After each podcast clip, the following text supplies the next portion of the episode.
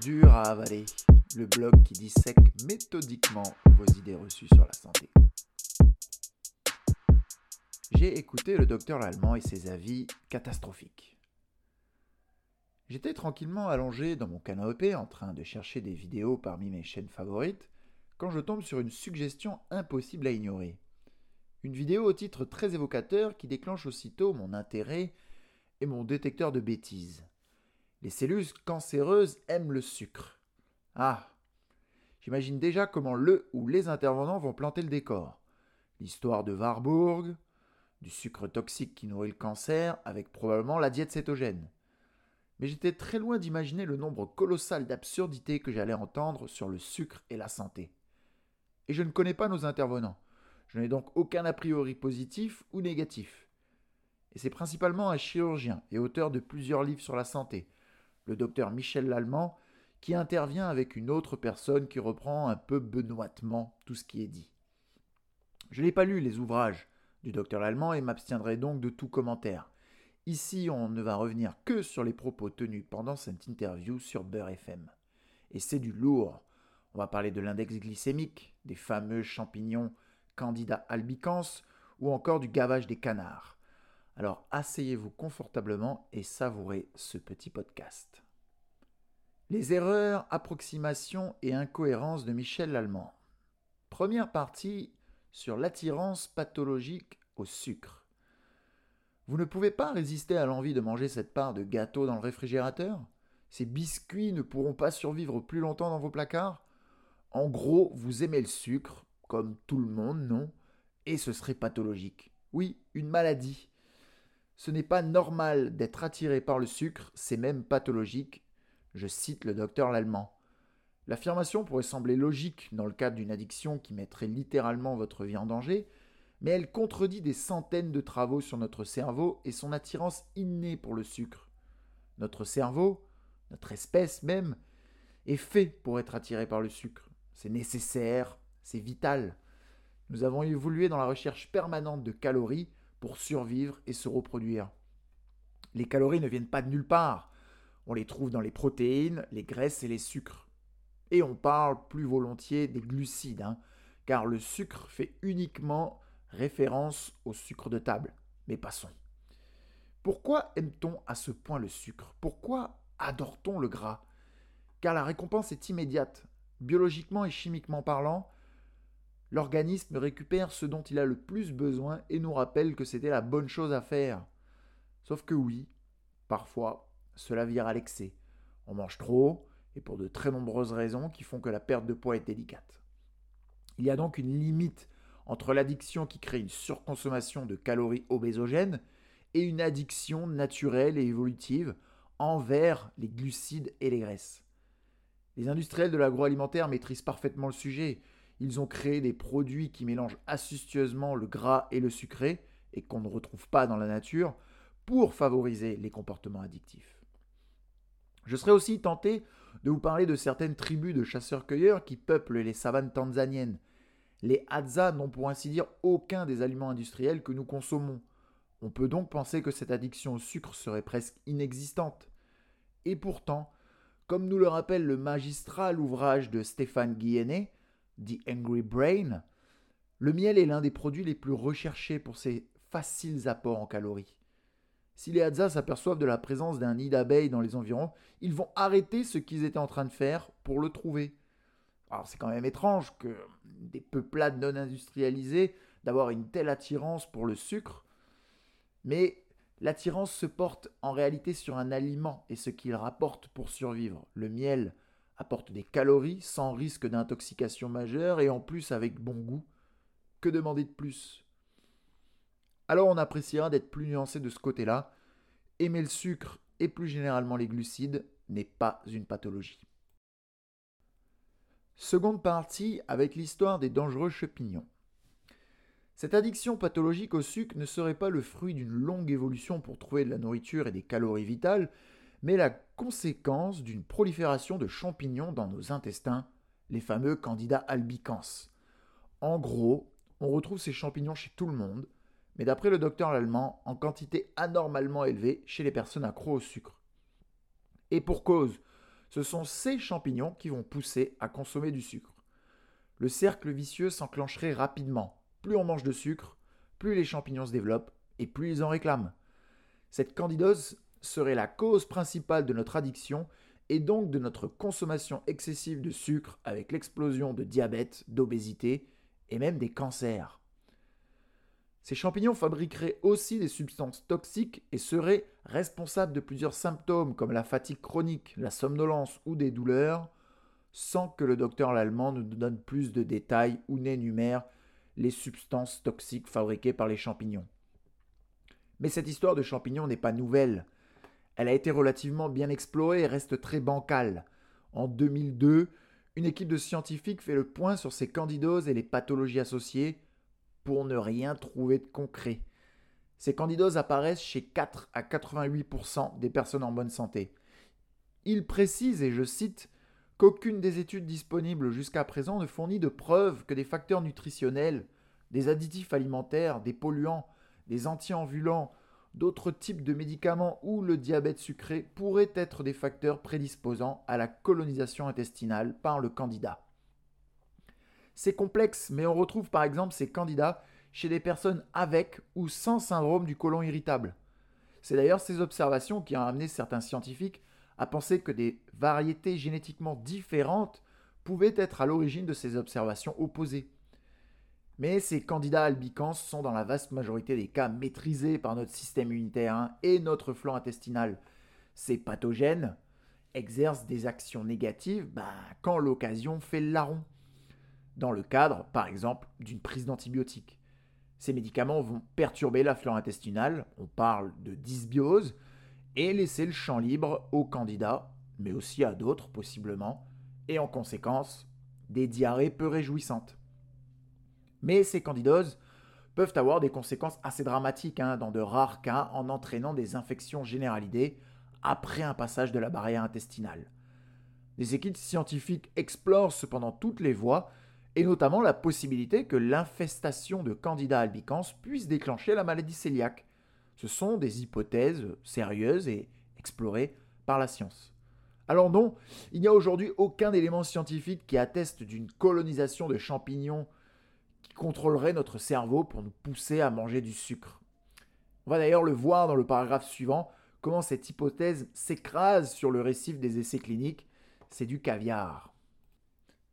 C'est donc la troisième partie de cet article, les toxiques sucres rapides on réalise que le docteur allemand propage des connaissances vieilles de 40 ans, complètement désuètes sur les glucides.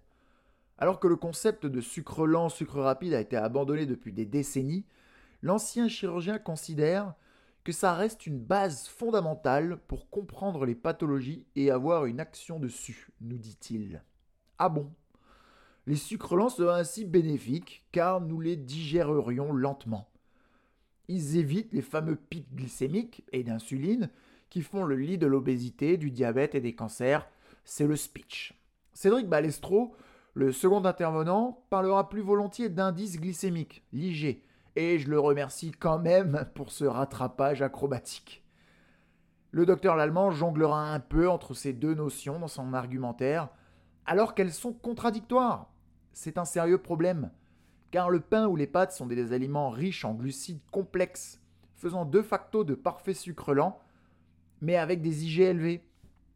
Peut-il seulement ignorer ça? Je ne sais pas.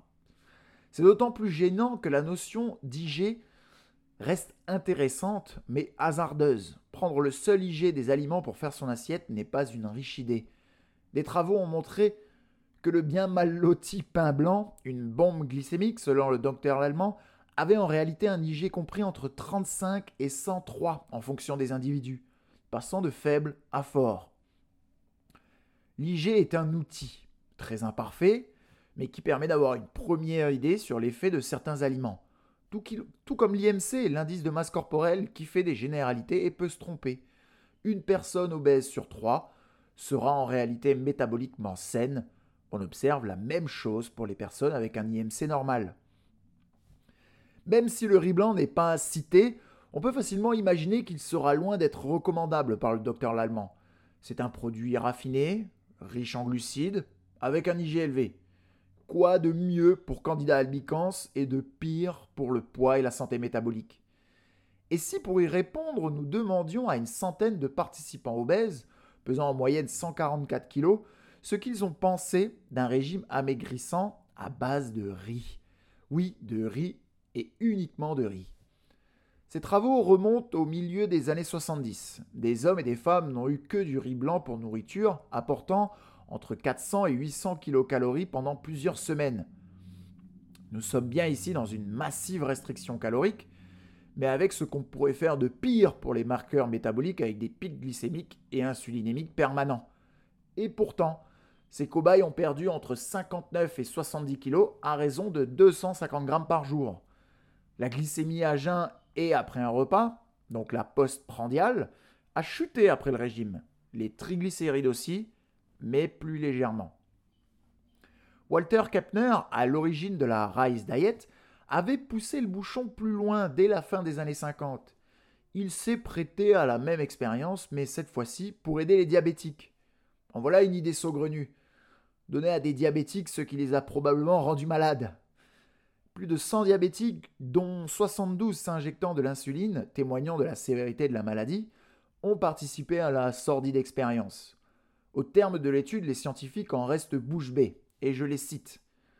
Étant donné que plus de 90% des calories de ce régime proviennent des glucides, on s'attendait à ce que des quantités accrues d'insuline soient nécessaires pour maintenir le taux de sucre dans le sang à son niveau intérieur. Or, c'est le contraire qui s'est produit. Comme indiqué précédemment, non seulement le régime à base de riz est bien toléré, mais dans de nombreux cas, la glycémie et les besoins en insuline diminuent. Dans le détail, la glycémie s'est régularisée et les besoins en insuline ont baissé chez 42 malades parmi les 72 qui prenaient de l'insuline, soit 58% des participants. Parmi ces 42 diabétiques qui avaient besoin d'insuline, 18 n'en utilisent plus à la fin de l'expérience, 9 personnes ont dû augmenter les doses d'insuline. Ces vieilles expériences montrent bien que les théories un peu farfelues du docteur l'allemand ne tiennent pas vraiment. Les pics glycémiques et d'insuline après un repas sont des phénomènes tout à fait normaux, notre corps a évolué pour faire face à des apports massifs en nutriments. Quoi qu'il en soit, certaines personnes n'ont quand même pas pu observer de bénéfices. Sa fameuse Rice Diet a été par la suite modifiée pour entraîner une perte calorique plus importante, car on le sait, l'obésité est le levier le plus important contre le diabète.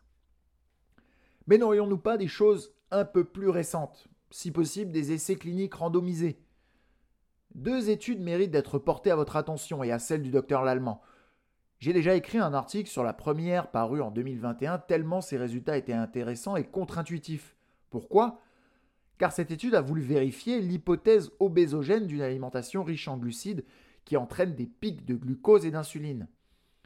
Un groupe avait donc une alimentation riche en glucides, avec une charge glycémique moyenne de 85 contre seulement 6 pour l'alimentation pauvre en glucides mais riche en graisse. Nos, nos participants n'avaient aucune restriction alimentaire, ce qui est parfait pour mesurer la sensation de satiété et les envies pathologiques de sucre à cause des champignons. Car selon la théorie défendue par le docteur Lallemand, nos participants avec la diète à 75% de calories sous forme de glucides devraient manger davantage. Ils devraient prendre plus de poids et engraisser leur foie avec l'insuline et les triglycérides mais on observe l'exact opposé. Si ces participants avec une charge glycémique 14 fois plus importante ont perdu autant de poids que les autres, c'était surtout de la graisse viscérale plutôt que du muscle pour l'autre groupe. Si on voit bien des pics de glucose et d'insuline avec le régime riche en glucides, les triglycérides restent stables, mais grimpent pour la diète pauvre en glucides. Même chose pour les acides gras circulants. Comble de l'ironie, mais en nourrissant abusivement les candidats albicans, nos participants n'ont pas eu une folle et irrépressible envie de les nourrir. Ils ont en réalité ingéré 27% de calories en moins que l'autre groupe. À cela, aucune différence en termes de satiété entre les repas. La seconde étude dont je voulais vous parler a été longuement discutée dans un autre article, mais très rapidement, c'est le géant Barilla qui en est à l'origine pour tenter de montrer l'intérêt des pâtes à IG bas sur la santé métabolique. L'étude clinique a donc proposé deux alimentations identiques, sauf pour les IG, haut et bas selon les groupes. Au terme de l'expérience, on ne remarque aucune différence sur les principaux marqueurs métaboliques de l'obésité, de la résistance à l'insuline et du diabète. Je parle de l'insuline, de la glycémie à jeun, de l'hémoglobine glyquée ou encore du fameux indice OMA. Alors quelles sont les seules conclusions que l'on peut tirer de tout ça? Eh bien les apports caloriques semblent primer plutôt que l'équilibre entre les glucides et les graisses. L'index glycémique ou la charge glycémique sont des outils imparfaits et on peut inverser l'obésité ou le diabète avec des glucides, même à IGO. Tout cela est intensément débattu dans la communauté scientifique. Hein. Les essais sont attaqués de toutes parts et chacun défend son modèle, le premier basé sur des calories et le second davantage sur les macronutriments. L'ultra-transformation de l'alimentation sera bien sûr très importante. Quatrième partie. Les canards, le foie gras et le sucre. La démonstration par le gavage, il fallait la faire. Pour justifier le rôle toxique et dangereux des sucres, que le docteur l'allemand mélange avec n'importe quel glucide, l'exemple du gavage des canards fait son entrée. Et quelle entrée La maladie du foie gras ou stéatose hépatique non alcoolique serait la conséquence des sucres. La preuve Car on gave les canards, selon le docteur, avec du sucre comme le maïs et non pas avec des graisses. Et le maïs est un sucre rapide. L'argument semble imparable. Et pourtant, le maïs n'est même pas un sucre rapide, c'est un sucre lent, composé essentiellement de glucides complexes et avec un IG moyen. C'est raté de ce côté-là. Mais c'est surtout un mensonge par omission ou par méconnaissance. Les canards développent un foie gras jusqu'à 10 fois sa taille d'origine, car ils consomment des quantités astronomiques de calories en très peu de temps. Le poids des canards est multiplié par 1,4 en 14 jours. Alors pour un homme de 70 kg, cela signifierait prendre 36 kg en seulement deux semaines. C'est faramineux ce serait prendre 2,6 kg par jour. C'est naturellement impossible. Le foie développe nécessairement dans ces conditions une stéatose hépatique massive. On observerait en fait le même phénomène avec les graisses. Mais on n'utilise pas le maïs par hasard. C'est une matière première très abordable pour le gavage, facile à transporter et à stocker, avec de nombreux producteurs dans le monde. C'est l'excès de calories qui déclenche cette stéatose hépatique. Plusieurs études contrôlées ont ainsi montré qu'un gavage, entre guillemets, hein, de 14 à 21 jours chez l'homme entraînait le même gain de poids que l'alimentation soit riche en amidon et sucre ou en graisse animale. Cinquième partie, les sirops et sucres naturels. Pour terminer, une petite douceur d'incohérence. Dans la fin de l'interview, le docteur allemand recommande d'éviter les mauvais sucres industriels non naturels, citant le seul et unique sirop de glucose mais de rester sur des alternatives naturelles comme le sirop d'agave et le sucre de coco, nous dit-il. Et là, je ne peux pas m'empêcher euh, d'éclater de rire et de soupirer, hein, les deux à la fois. Car oui, si ces sucres-là sont des alternatives autrement plus intéressantes que le sirop de glucose, mais au passage qu'il est impossible d'acheter pour un consommateur lambda que nous sommes, on ne les retrouve pas naturellement dans l'environnement. Le sirop d'agave nécessite de nombreuses étapes de préparation avant de goûter ce délicieux nectar. On doit récolter puis extraire le jus du cœur des agaves âgées d'au moins 7 ans. Il faut filtrer et hydrolyser les glucides en sucre. Ce ne sont pas vraiment des procédés qu'on trouve spontanément dans la nature, on est d'accord. Et c'est un peu la même chose pour le sucre de coco, où l'on va extraire des fleurs de palmier matures pour ensuite le chauffer et obtenir un sucre sec sous forme de grains. On ne retrouve pas ces choses-là dans la nature. Mais je chipote. Mesurer l'intoxication du corps. Alors là, je sors du cadre de l'interview sur la chaîne Beurre FM. Ce paragraphe n'était pas prévu, mais en fouillant un peu sur le site du docteur Lallemand, j'ai trouvé deux questionnaires en accès libre qui sont censés, et je cite le docteur, estimer simplement le degré d'intoxication de notre organisme. Plus de 60 symptômes doivent être notés allant de 0 pour jamais à 4 pour maximal. Le docteur Lallemand précise à propos des questionnaires qu'il a écrits que nous devrions tous avoir un score proche de zéro, mais il n'y a pas de seuil, mais plus le score est élevé, plus l'organisme est intoxiqué. Aucun seuil donc, c'est un peu au doigt mouillé alors. Bon, j'ai commencé à faire le premier questionnaire juste pour voir. Première question. Fatigue, physique, psychique, intellectuelle. Bon, je mets un. C'est rare et c'est souvent peu intense, mais ça m'arrive de temps en temps. Seconde question sur les insomnies. Bon, bah là aussi, je dois mettre un. Ça m'arrive, euh, c'est rare, mais ça m'arrive quand même. En fait, on réalise que la plupart de ces symptômes sont si vagues et communs qu'il est presque impossible de mettre zéro. On aura forcément, selon la logique du docteur Lallemand, une sorte d'intoxication, quand bien même un score de 23 n'aura aucune interprétation objective possible, car on mélange des choses plus ou moins banales avec des choses plus sérieuses. Le questionnaire est parfois illogique, puisqu'il demande d'estimer la gravité et la fréquence de tendinites fréquentes.